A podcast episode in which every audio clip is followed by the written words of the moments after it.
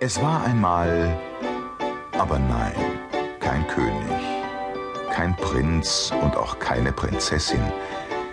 Es war einmal ein Stück Holz, ein ganz gewöhnliches Stück Tannenholz, armdick und etwa von der Höhe eines kleinen Jungen von fünf Jahren.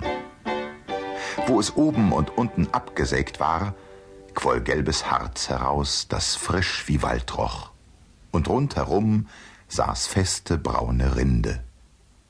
Weiß der Kuckuck, wie es kam, jedenfalls lag eben dieses Stück Holz eines schönen Tages in der Werkstatt eines alten Tischlers, der eigentlich Meister Gottlieb hieß, den aber alle Welt Meister Pflaume nannte, weil seine Nase so blau wie eine reife Pflaume war.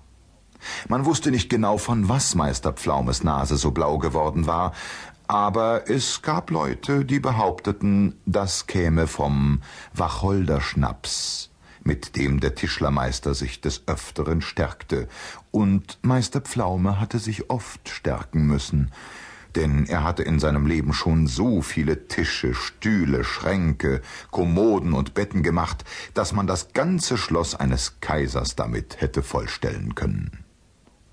Meister Pflaume freute sich riesig, als er das Stück Tannenholz entdeckte. Er arbeitete nämlich gerade an einem Tisch, und es fehlte ihm ein viertes Tischbein. Und dieses Stück Holz hatte genau die richtige Länge.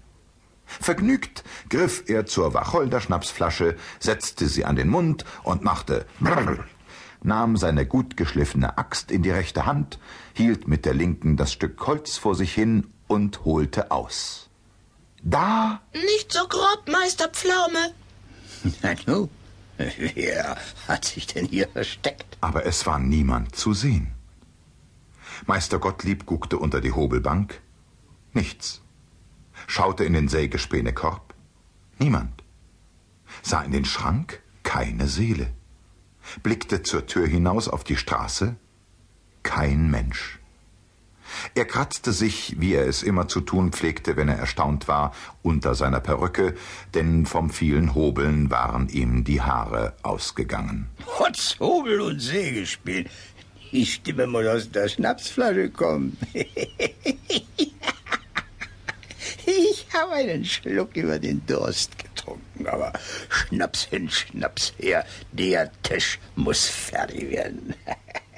Und er nahm die Axt, ließ sie auf das Holz niedersausen, das ein großes Stück Rinde absplitterte. Au, au, du tust mir doch weh. Grobian. Das, das, das, das ist doch, das, das geht doch nicht mit rechten Dingen zu. Das, hier, hier spukt's. Wie kommt denn ein Stück Holz dazu, au zu schreien? Hab mal hier gehört, dass Holz schreit. Nee, Gottlieb, Gottlieb, es wird ein schlimmes Ende mit dir nehmen, dieser verflixte Schnaps. Aber Kruzi, doch noch mal, ich werde dieses Tischbein fertig machen. Und wenn Meister Gottlieb sich etwas vorgenommen hatte, dann führte er es auch aus. Also legte er das Holz auf die Hobelbank, pfiff sich ein Liedchen, um sich Mut zu machen, und begann zu hobeln.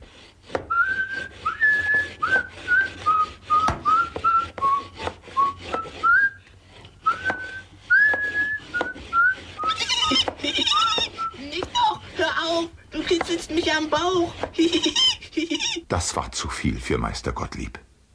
Der Hobel fiel ihm aus der Hand, und er selbst plumpste, wo er gerade stand, auf die Erde und blieb dort wie erstarrt sitzen. Sein Gesicht wurde aschfahl, bis auf seine Nase, die wurde vor Entsetzen lila. Gerade in diesem Moment polterte sein Freund Meister Zorntiegel zur Tür herein. Meister Zorntiegel war ein alter Mann, der immer eine Unmenge großer Pläne in seinem Kopf, auf seinem Kopf aber eine gelbe Perücke hatte, die ihm den Spitznamen Nudelhaar eingebracht hatte.